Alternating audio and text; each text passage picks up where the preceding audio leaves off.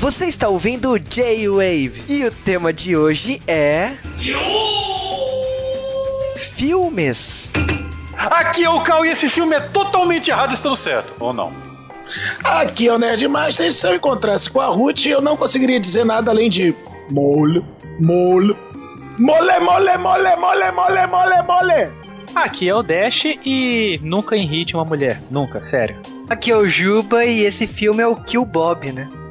Porra. Puta que pariu. E é isso aí. Sejam bem-vindos a mais um Jogo de Sessão da Tarde. O pessoal tem pedido bastante de Sessão da Tarde. E estamos aqui com o meu tio Nerdmaster que está de volta. Apesar de ele ter acabado de sair no J-Wave, então dane-se, né? Finalmente eu tô no Sessão da Tarde. Finalmente eles colocaram o velho no Sessão da Sessão Tarde. da Tarde, né? Porque eu, eu- eu acho que é injusto. Você não pode estar em Sessão da Tarde. Já estava trabalhando quando passava isso. Ah, mas eu assisti. Ele gravava no vídeo cassete dele pra poder assistir quando saía do escritório. Junto com os episódios do Pokémon. E também temos aqui um participante novo no J-Wave, o Dash. E aí, galera? Tudo beleza? Exatamente, né? Então, aí, o filme de hoje, né? Ela é o Diabo, né? É um filme que, tipo, todo mundo marcou essa. lembra dessa vingança, né? Da personagem principal, né? Então, vamos dizer que. Todo mundo já, já teve um momento de, de Ruth, né, na sua vida, né? Não. Ou de Raquel. Oh! Será que a gente podia começar a colocar nos sessões da tarde a foto minha ou do Juba embaixo pra ver quem que escolheu o filme? Não fui eu Não, que. porque Não, esse quem escolheu fui eu. Aí. E uma votação embaixo. É, tem a votação, né? Filho da mãe. Agora, se tem Ruth e Raquel, tem Tonho da Lua. Vamos, vamos direto pro Sabor Podcast.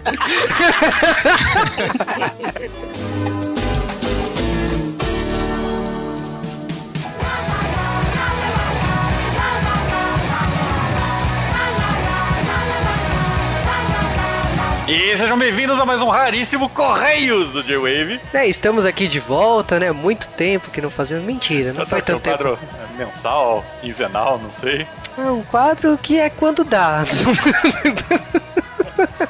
Mas ó, estamos aqui para falar duas coisas, né? Uma que Jessica Jones está entre nós, né? A gente tá, a gente já assistiu a série e vai produzir pod- podcast em breve. Tem que esperar um pouco. E log- logicamente a atriz está chegando aqui no Brasil também, né? No Comic Con Experience, né? Junto com o David Tennant. Caraca, a vida dela deve ter virado um inferno, manja. Ela andando na rua e todo mundo, Jessica!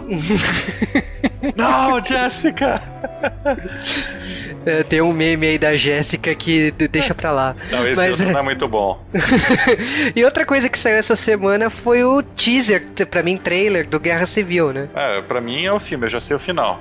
Cara, eu vou te falar que assim, eu, eu, eu fiquei um pouco decepcionado com esse teaser porque eles fizeram, eu sei que eles fizeram pra enganar o público, mas eles transformaram uma puta saga do Guerra Civil no teaser. Que tipo assim, birra, porque então é, eu, eu estou cuidando do meu amigo. Que aí eu, é, essa, toda essa zoeira com o, Tony Stark, com o Tony Stark falando, ah, mas eu sou seu amigo também. Tipo, porra, eu não, eu não gostei da forma que eles resumiram Guerra Civil dessa maneira nesse trailer. Eu, eu espero, assim, eu tenho certeza que não é só isso. Mas Então. Ah, Quer ver? Então, mas do jeito que o filme foi mostrado, eu não tenho muito apego pelo, pelo roteiro, porque. É, ele tá falando, ah não, mas ele, ele fez uma causa, matou um monte de gente por causa disso daí. Ah, mas o cara tava mais de controlled, né? Então, quer dizer que os caras estão perdoando o Hulk, estão perdoando o, o Gavião, que também tava, fizeram isso daí mais de controle. Estão perdoando o Hulk que fez isso não estando mais de controle. Estão perguntando, estão perdoando a Wanda e, e o cadáver do Pietro. É, não, não, não faz sentido. Exatamente. Então não, é que a gente já sabe que morre, morre uma pessoa no começo do filme e tal. Que até a gente sabe toda a questão do registro. Tem até uma hora lá que aparece o General Ross entrando pra falar uma coisa e eu acho que é sobre o registro de, de herói e tal. Então. Eu espero que, tipo assim, as pessoas parem de achar que o filme seja só isso. E, tipo, pelo amor de Deus, não fique vendendo que é uma briguinha de amigos, né? Porque não é isso Guerra Civil. Guerra Civil é muito mais que isso. Mas, logicamente, que, tipo assim, depois daquela reação tão negativa que foi Vingadores 2, que ficaram mostrando aquela luta do, do Hulk com o Homem de Ferro, que eu acho que a Disney tá tomando precaução. E, a gente, e comparando franquias aí, a gente percebe isso com Star Wars. Porque Star Wars não mostrou nada. Só, só fez orgasmos múltiplos cada vez que a Princesa Leia aparecia, ou que o Han Solo aparecia. Mas se você analisar pelo trailer, não dá para ver nada. Então talvez é, seja uma abordagem diferente por causa do feedback negativo que foi Vingadores 2. É, eu, eu não sei como vai ser esse. esse Nem Star Wars, né? Star Wars eles estão mandando um teaser por semana e até agora ninguém sabe porra nenhuma. Eu só sei que eu. Como eu não gosto do diretor, é, eu já tô indo com o pé atrás, né? É, que tipo assim, ele, ele vai mexer com muita coisa, né? Que tipo, é, existe todo um universo do Star Wars que foi pro lixo. Pro lixo não, né? Existe agora o selo Legends, né? Que é tudo que não é canônico, né? É, tem o selo gaste dinheiro, porém não vale nada. Exatamente. Fanfics. É, o monte de livro que tá saindo aqui no Brasil, não que eles sejam ruins, eles são ótimos livros, eles eram da cronologia oficial do- Star Wars, mas tipo, não vale porra nenhuma hoje em dia, porque a Disney decidiu seguir um outro caminho e, enfim, o, o que era tudo canônico é continua sendo publicado, continua gerando dinheiro pra Disney, mas não vale pra nada, né? É, não tem problema que pra mim a trilogia nova ainda não é canônica, então. Aliás, falando nisso, o- você ficou sabendo que a Disney, agora com os direitos de Star Wars, ela tá, tá fazendo uma redublagem, né? Do Star Wars, né? Não sei se você ficou sabendo, né? Vou deixar o Darth Vader responder essa pra mim.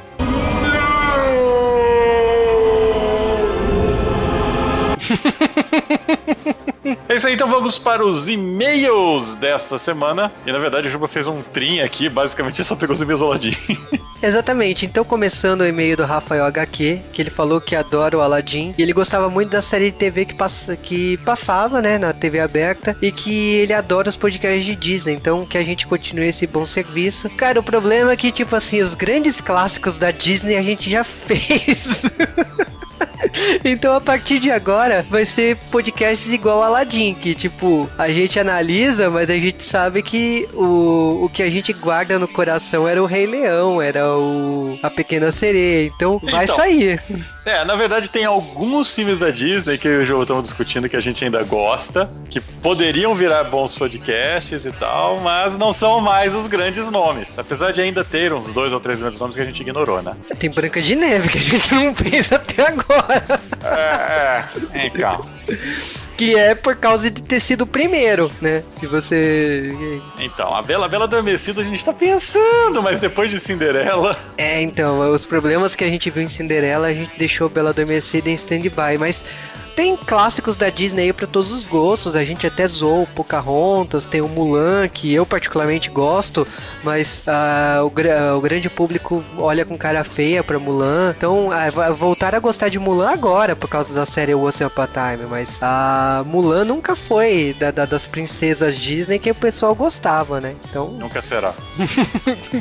Pior Mas- que Mulan a gente gosta, então. É, eu, eu gosto, mas é. Depende aí do público aí se o pessoal quer podcast. Tem Peter Pan, tem Dumbo, né? Tem, tem, tem tanto filme da Disney pra fazer. Tem Mogli, né? Que tá ganhando a a live action aí com o diretor do Homem de Ferro 1 e 2. Então tem. Tem muita adaptação aí, tem, tem muita.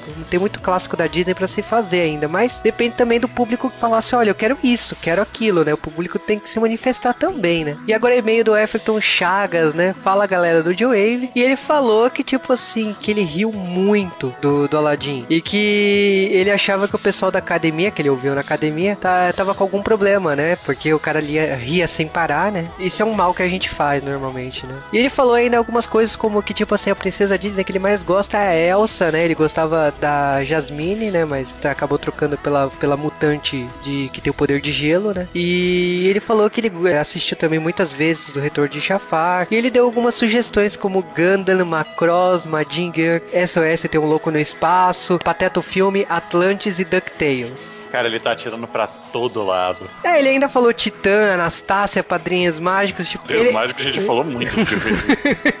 Ele ainda falou que deu a louca nos monstros. Cara, você tem noção que eu já, eu já tentei gravar esse podcast muitas vezes, eu e o Cal. A gente só não consegue reunir equipe pra isso. E o pior é que não é nem falta de gente que gosta, é falta de, de, sei lá, tempo. A maioria fala, ah, eu quero gravar, mas não posso gravar em X dia. E a outra pessoa fala assim, ah, eu também topo, mas não posso gravar no mesmo dia que o cara, o outro cara pode. Aí E fica como, a gente, como a gente tem um- uma janela de um mês pra soltar isso no ano, Exatamente, aí fica nisso. Mas o, o que você falou, assim, por exemplo, o SOS tem um louco no espaço, é clássico da, da televisão. Aliás, hoje nem tanto, né? Mas passava muito na televisão sem parar. Então, pode deixar que as suas sugestões aí estão anotadas. Eu, particularmente, gosto muito do Pateta o filme. Aliás, gosto muito mais do Pateta o filme do que a própria série do, do Pateta. eu gosto muito mais da versão live action da abertura do Pateta filme do que do Pateta filme. Você lembra? Sim, já vi isso, né? O Gundam Macross e Madinger vai sair uma hora. A gente tá pensando ainda, analisando como vai fazer. Vale a dica que Madinger entrou no Netflix brasileiro, né? Entrou Madinger Z, a última, o remake, né, de 2009, né? Para os fracos. Ele é bem estranho em relação à versão original, mas pra quem gosta, tá valendo. Mas vamos lá, Anjo Rebelde Nosferatus, né? Ele falou, né, que tipo que ele estava sentindo falta da- do Cal da Camis e do Léo. E vamos dizer que é motivos de agenda, né? A gente tenta marcar, épocas de Masterchef é sempre essa coisa. Cara, o pior é que pra gravar com algumas pessoas do D-Wave, a gente tem, tipo, um dia a cada 15 dias que dá pra fechar uma gravação, então é bem difícil. Eu tô nesse esquema já, cara, tá foda. Exatamente. E ele adorou principalmente a encenação da Camis, né? Falando do sultão hipnotizado com o Jafar, né? Então ele até repetiu a fala aqui: Papai, não, cala a boca e tal. Eu, sim, é um dos momentos auges aí do podcast. E ele falou também dos problemas que a gente mencionou e tal. O que ele falou, uma coisa que eu achei bem interessante, foi do estilo do Aladdin. Como a gente reforçou no podcast, ele não é o, o, o cara certinho, né, né? Ele não é o Capitão América dos príncipes da Disney, né? Que é uma coisa que a gente sempre via, né? Foi com Aladdin que quebrou um pouco esse, esse clichê, né? E ele falou exatamente que, tipo assim, ele entende que Aladdin não tá nessa qualidade 100%, mas ele ama do mesmo jeito que eu, né? Então ele até falou que ele, ele se sente um pouco bem mais velho, né? Analisando Aladdin desse jeito, né? Agora e-mail do Flávio Gomes, né? E ele falou de alguns podcasts, né? Que ele falou que os bons temas estão voltando, isso é relativo, né? Gosto é que nem braço, né? E ele comentou do, do podcast de Kimi Todoke, saiu é, live action lá no Japão, a gente produziu um podcast com o Sasuke e tal, ele falou da, da questão dos personagens, né? Ele tentou explicar um pouco como o que o Kazehaya vê com a Sawako, né? Que é a protagonista que tem a cara da Sadako, né? O chamado, né? Por isso que toda essa brincadeira com o chamado lá em Kimi no Todoke. E ele comentou que ele acha o filme muito bom. Sobre o Aladdin, ele comentou que Kami estava no podcast e ele botou culpa no Juba, que perdeu a mão por escolher é, bons filmes ruins. E que ele tem que concordar com o Cal que a culpa é do Juba. É, então. Pior Flávio, que todo mundo tirou isso do contexto, cara.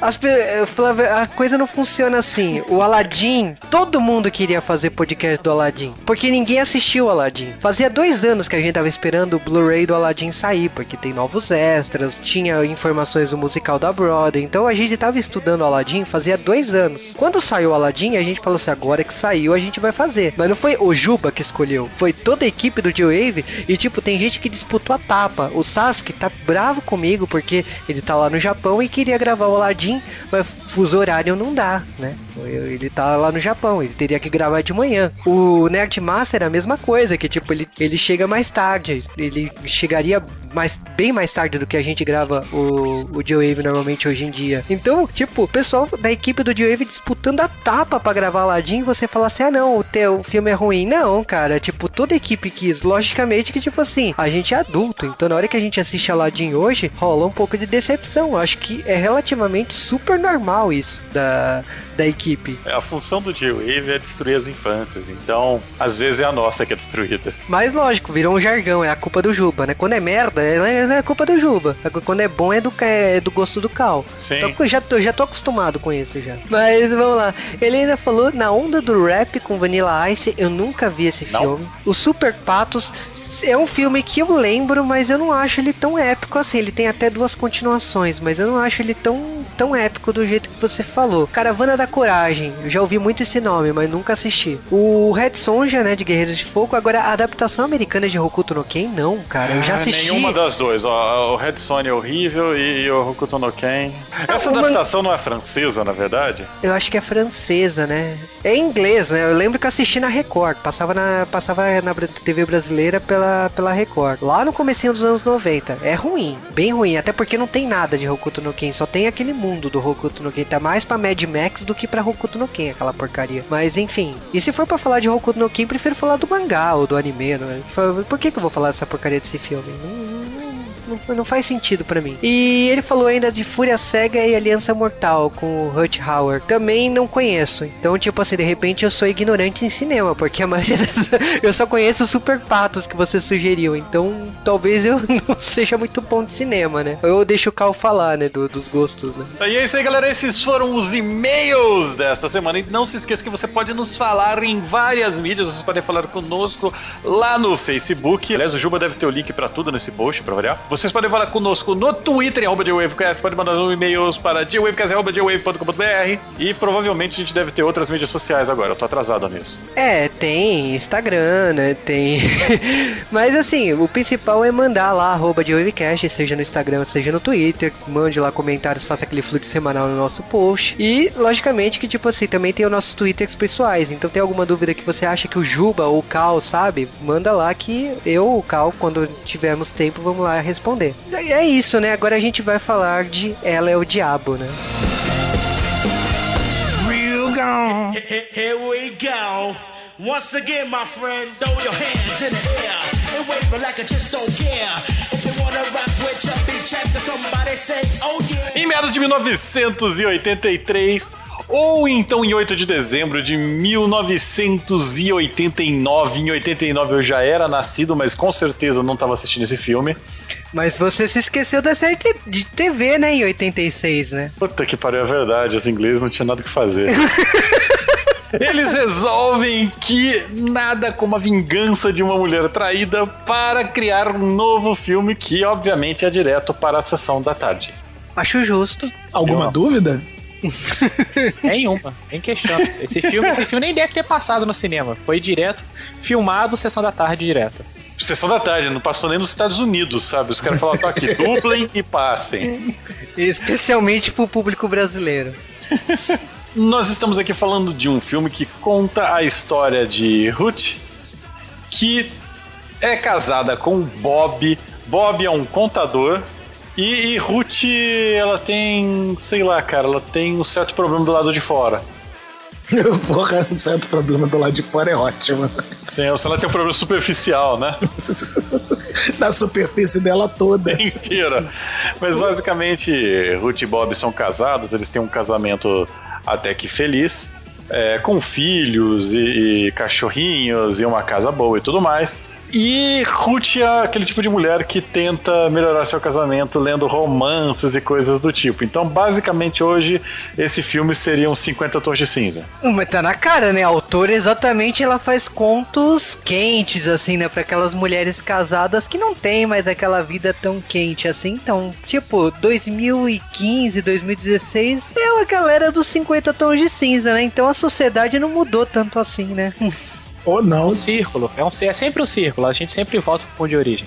Mas é que, é, o que, que a gente tem? Tem a gente tem essa mulher que. Vamos dizer que ela tem uma autoestima, uma estima baixa, né? Que ela não tem um padrão de beleza aí. Ela teoricamente confia no marido. E você vê no começo do, do filme ela se arrumando, ela ainda no salão e tal. E tipo, meu, aquilo não vai ajudar você. Desculpa, mas não vai ajudar você. Não, é só você ouvir a, a primeira frase dela no filme que ela diz: há mulheres que conseguem se arrumar, há mulheres que têm muito esforço e tenho eu. o tenso é que, na verdade, ela narra a maior parte do filme. Ela tem essa, essa voz por cima narrando, tentando justificar o, o, as merdas que ela vai fazer no futuro, claro.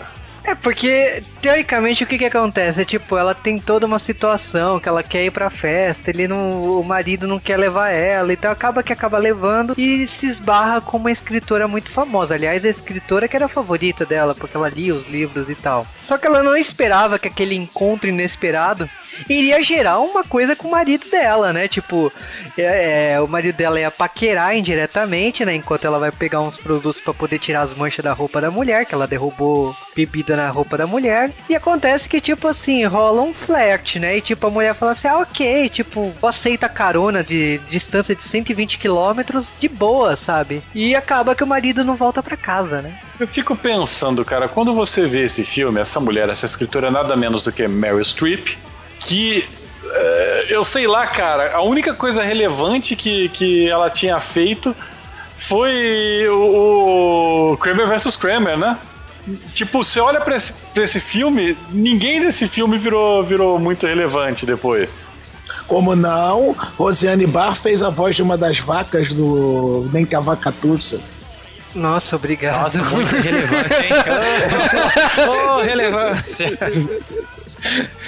Nossa, o filme que entrou no hall da fama da Disney, né? É, exatamente. Rosiane Bar tem tanta relevância que ela virou referência no filme do Shrek 2. Pra fazer ele, né?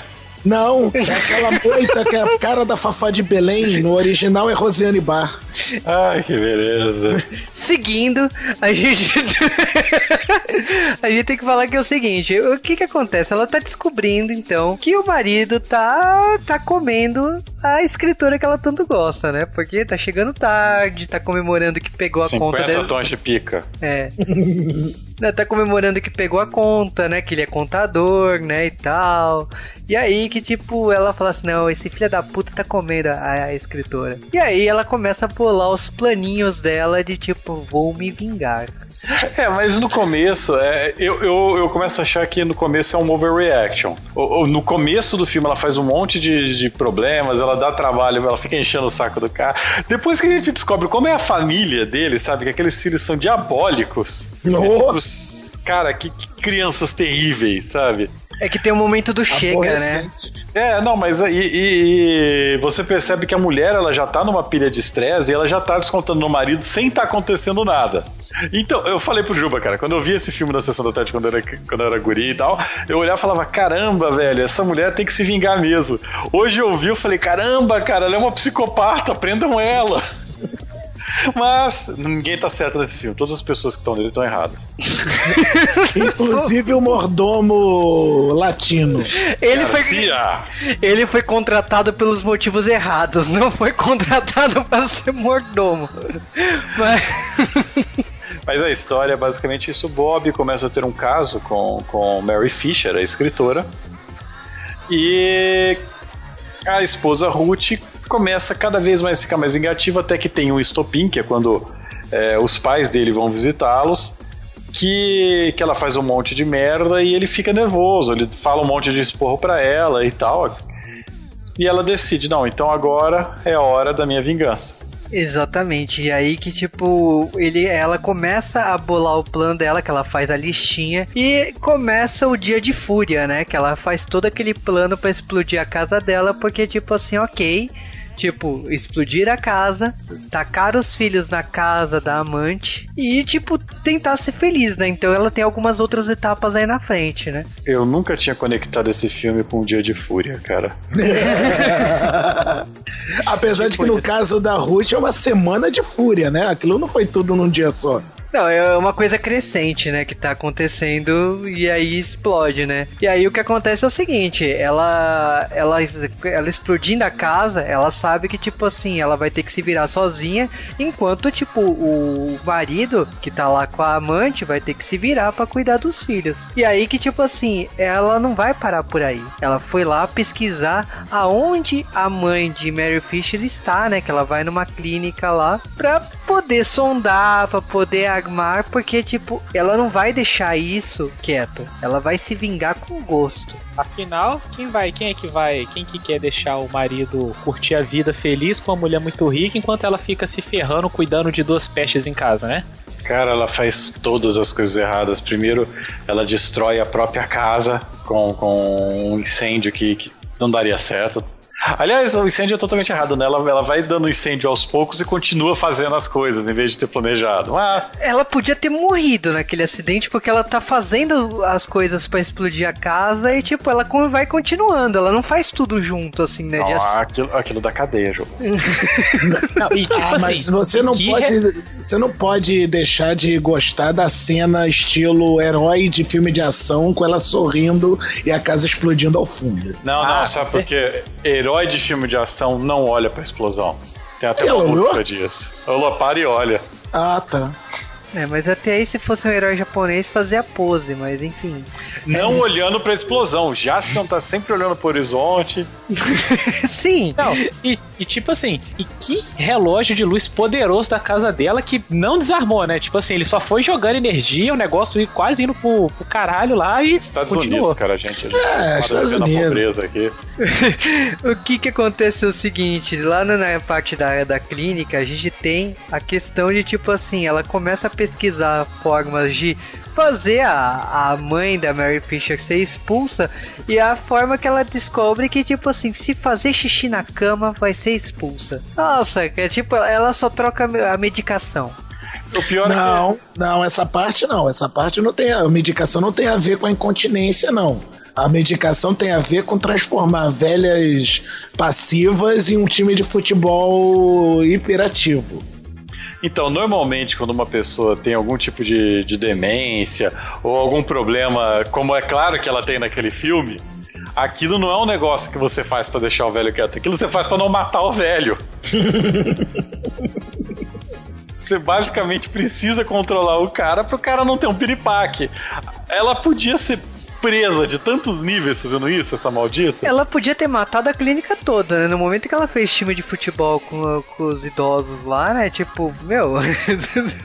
Ah, que isso? Ela tava dando uma de Pat Adams. ok, né? Tudo bem. E ela encontrou a cúmplice maravilhosa dela, né? A Hopper, a Linda Hunt, que é a melhor baixinha coadjuvante que já apareceu em muito filme e você nunca lembra dela.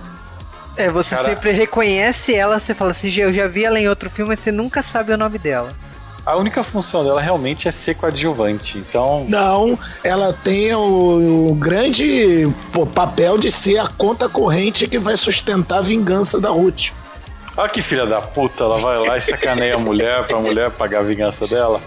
Eu, juro, nem eu juro que por um momento no filme eu imaginei que ela fosse fugir com o dinheiro da, da mulher. Aliás, mulher rica, né? Que vai acabar se revelando daqui pra frente, né? Ah, Exato. 50 mil dólares naquela época, cara, ela tava milionária, né?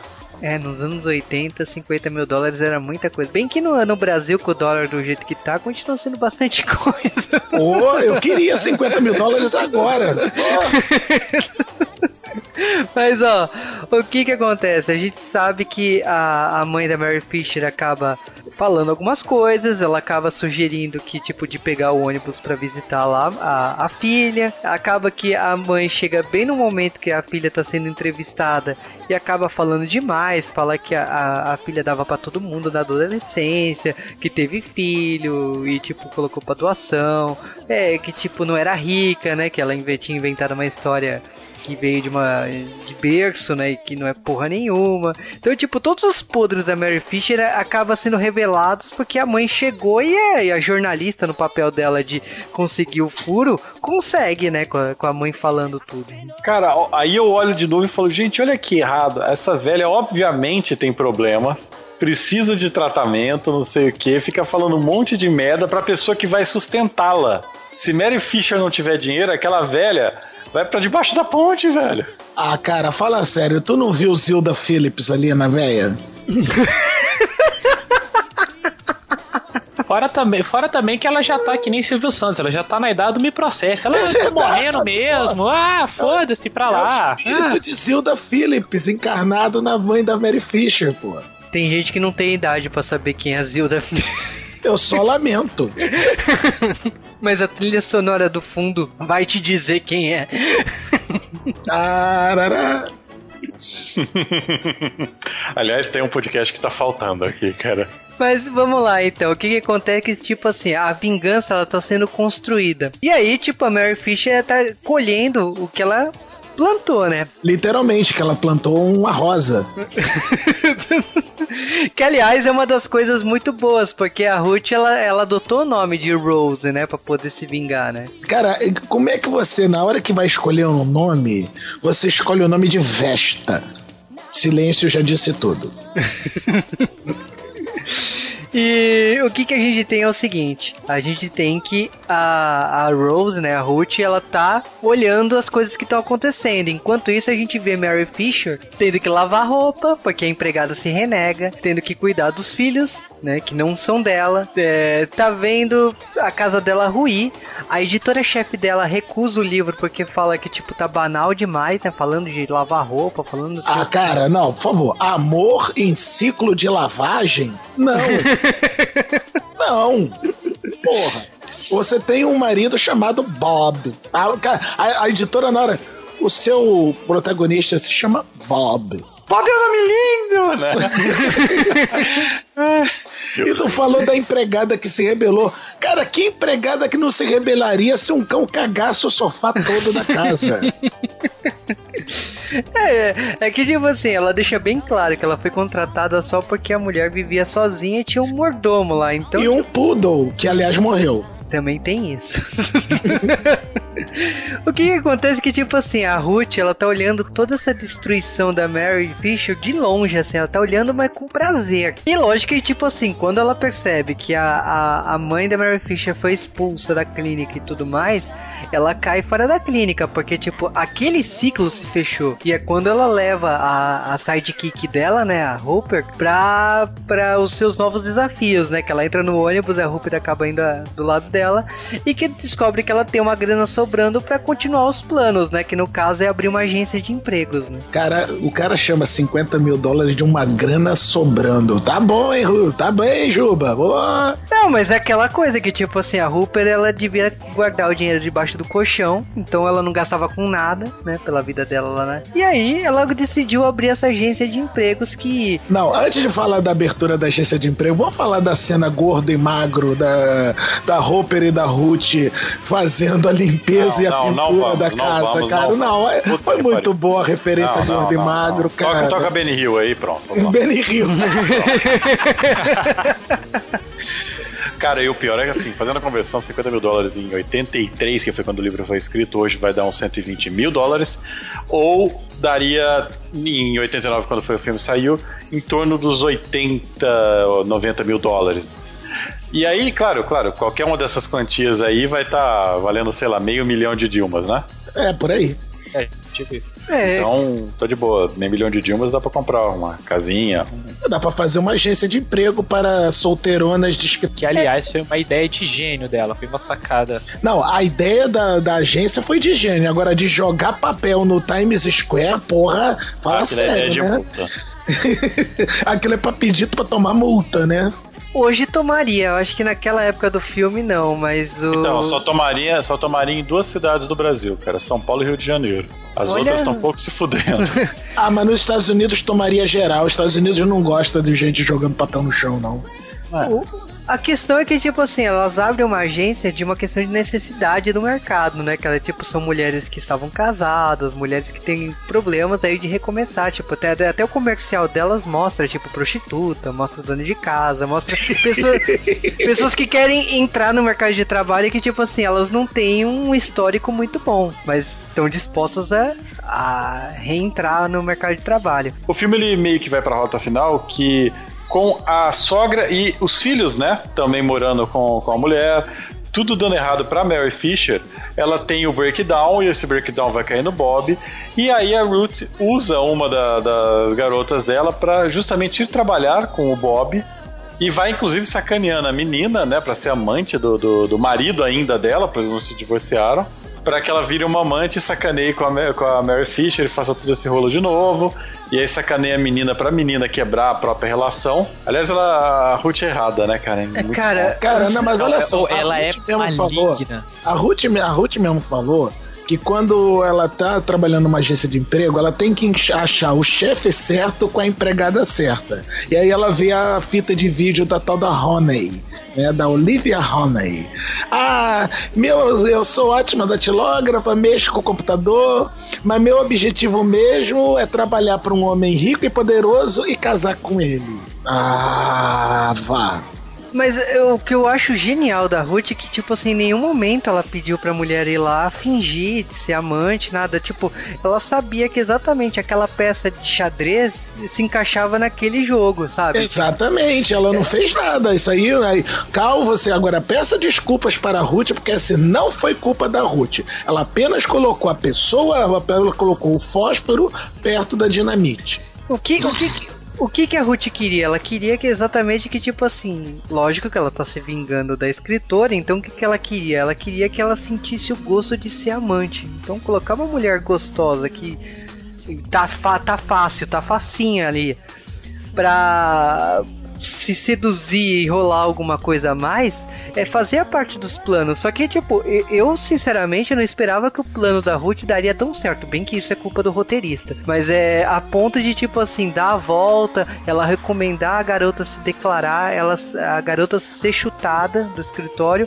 e ela começar a bolar um plano com a garota, aí us- usando a vingança da garota para movimentar o dinheiro do, do marido, para deixar claro para todo mundo que é uma coisa que ele já fazia, que era roubar aos poucos cada cliente lá numa conta da Suíça, inclusive da, da escritora, né? E aí a gente tem tudo isso, mais o- o- os arquivos lá, umas folhas de Xerox que ele, eh, ele tinha tirado, né, da, da secretária, né, ali na máquina de Xerox, né? Então, tipo, A famosa Xerox de bunda, cara.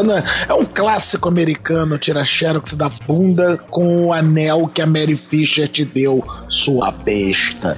Mas a, a, a parte da, da máquina de Xerox, eu acho que assim, é muito importante que você vê esse anel sendo dado lá no começo do filme, e aí, tipo assim, o, o roteirista te dá esse tapa na cara nessa cena, porque, tipo assim, esse anel vai ser usado agora.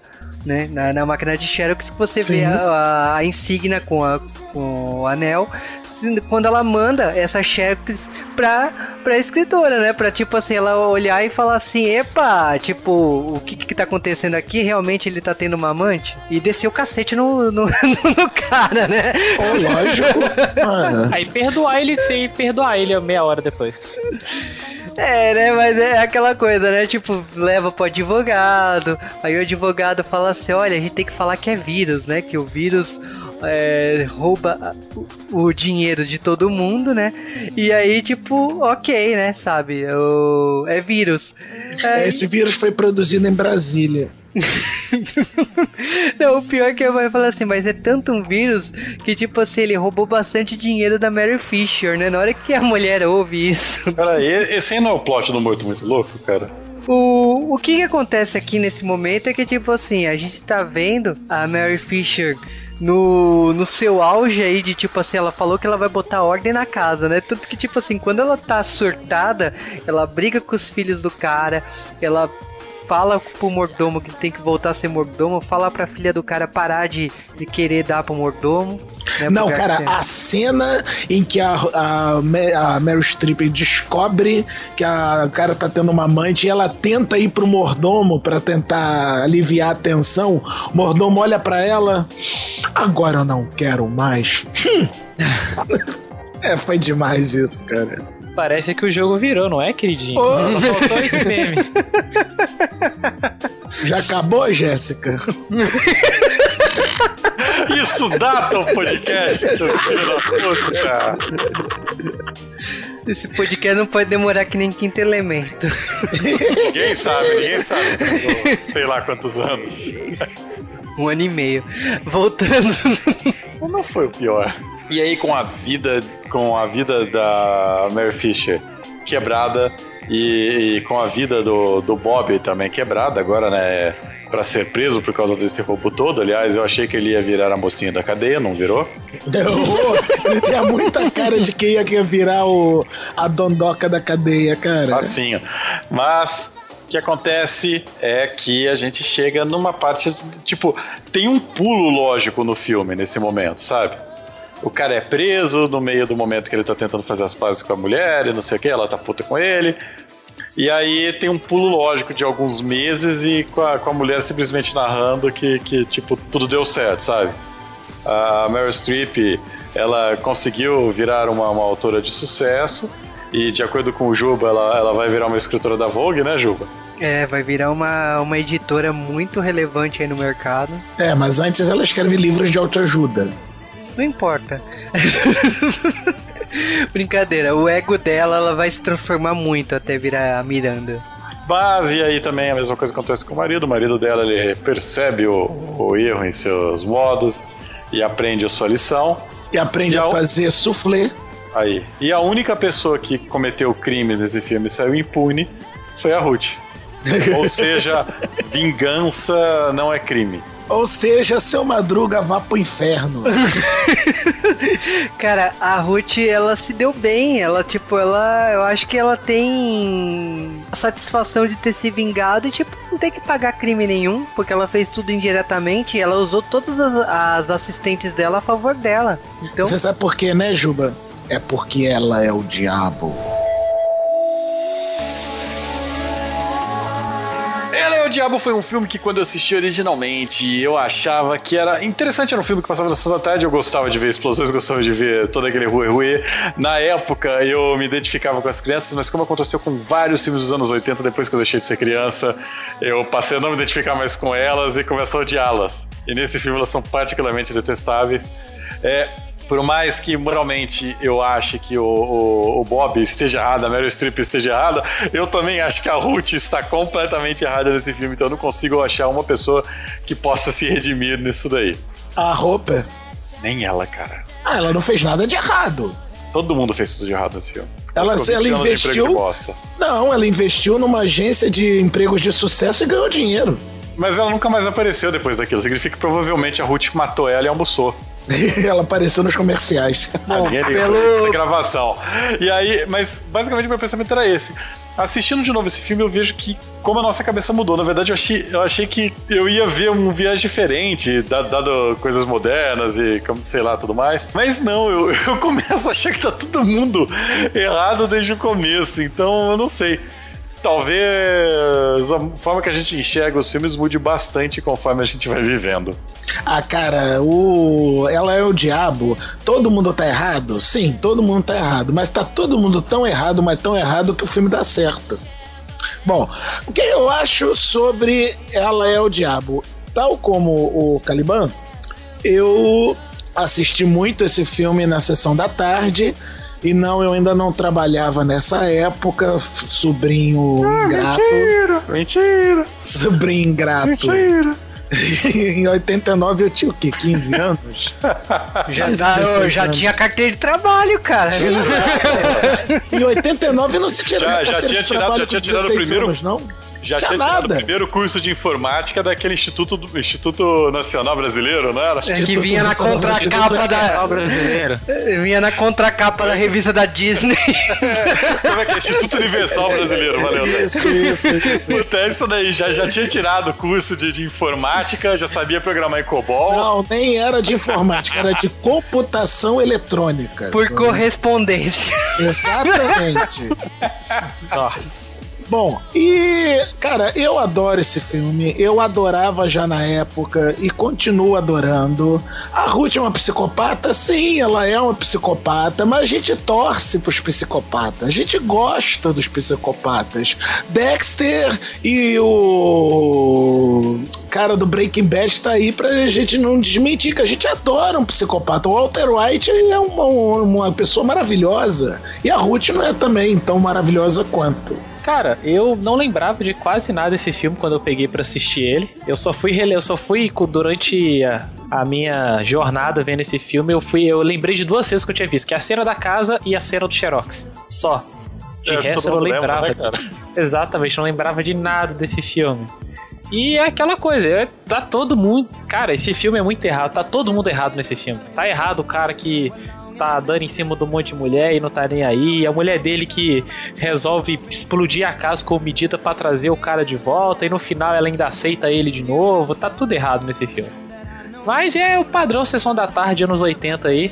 Não tem muito o que, o que exigir de um filme desse também. Olha, falar desse filme pra mim assim, é nostalgia pura. Eu gosto desse- dessa ideia de vingança. Não é de quê?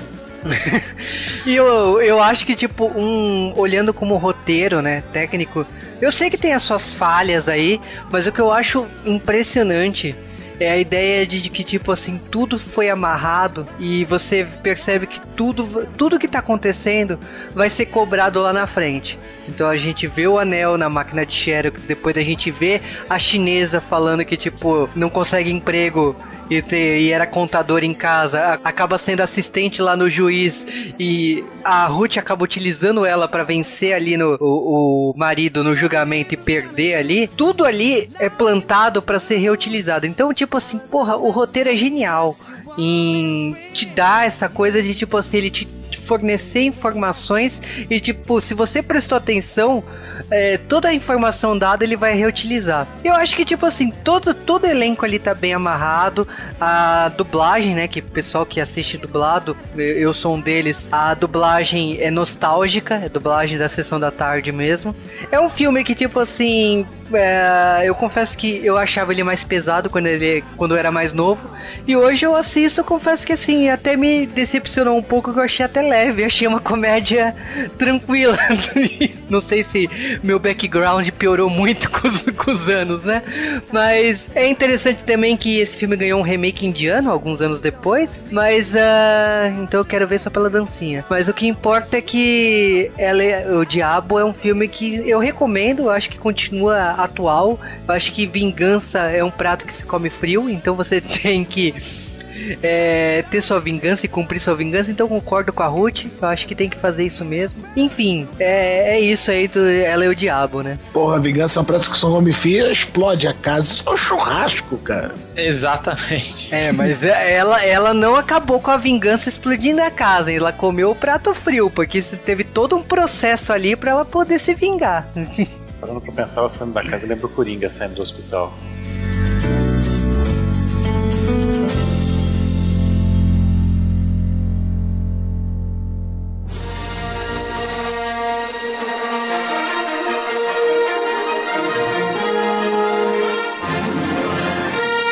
Eu tenho uma teoria que se ele não se tivesse continuado mexendo no filme, acho que já tinha morrido Han Solo, não tinha botado o Han Solo pra morrer, ou Luke, alguma coisa assim, se ele continuasse Por outro mexendo. lado, Não, sabe o que que é pior? A gente pode xingar o George Lucas o quanto quiser. Por outro lado, se tem alguém que criou Blockbuster, Pô, Jorge é, Lucas. Ah, é o não, George sim, Lucas. sim. Jorge Ele- Lucas e Spielberg, lógico. Ele sabe o que faz. É que o do Spielberg foi mais acidente do que qualquer coisa. O George Mas Lucas o que foi que planejado. acontece? A criação de blockbuster tem dois pais, Jorge Lucas e Spielberg. Agora, a criação de marketing foi o do Jorge Lucas. Ah, não, sem dúvida. Franchising. A Franquia. Não, A, a jogada de mestre dele de pegar e foi pedir pro estúdio pra ele ficar com direito de imagem foi espetacular. Vou te O dizer que a cara me vendeu caixas vazias. Ganhou dinheiro vendendo caixas de brinquedos vazias. Se isso Caramba, não é como é que é essa gênio, história aí? Eu não conheço essa história, não. Porra, cara, o cara. é, os caras queriam vender os brinquedos do Star Wars, só que eles acharam que iam vender, sei lá, mil. E as Aham. pessoas chegaram nas lojas e compraram, sei lá, 50 mil. E aí então as lojas começaram a vender caixas com vale brinquedo. O George Lucas inventou. ele inventou a pre-order. pré-venda. Caraca. Basicamente isso, sabe? Aí ele pegou esse. E aí, detalhe, essa primeira leva que, que, que saiu antes de esgotar são bonecos que hoje cada um você compra uma casa. Com certeza. Eles e se você tiver a caixa vazia com a- o Vale Brinquedo, só essa caixa vazia com o Vale Brinquedo tá valendo 120 mil dólares a caixa. Nossa. Nossa. Entendo quão nojentamente absurdo é isso. Nhé. George Olha- Lucas. Ah, Não adianta falar George Lucas. E outra coisa, George Lucas, uma outra coisa que George Lucas criou junto com Steven Spielberg, eles são o pai do cinema rápido moderno, porque antes deles, os filmes de ação e tal, pega filme de ação dos anos 80 pra ver o quão lento ele é, que não seja filme dos dois. Você pega agora o. Indiana Jones, que foi o primeiro filme de fato rápido, sabe? O quão rápido Indiana Jones não é, cara. Acontece Não, uma hoje cena dia- pra outra. Pra hoje, em é dia, não. lento, mas você concorda que, tipo, antes disso, você compara com o filme de ação de antes disso, cara. Pega Ben Hur. Puta! Caraca! Sério, verdade. Ben-Hur, Ben-Hur era filme de ação, cara. Fala é um filme sério. puta. E, e- e, cara, pega James Bond. Pega qualquer filme do. do... Que não seja do Do Sean Tiririca Connery. Bond, né? Que não seja do Tiririca Bond. né? Tiririca pode.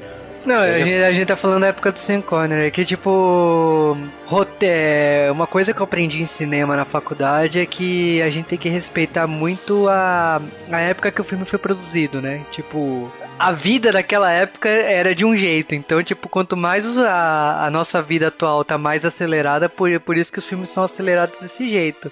Eu acho que, tipo, os anos 80 foram fundamentais pro, sabe, o pé no, no acelerador que, que aconteceu.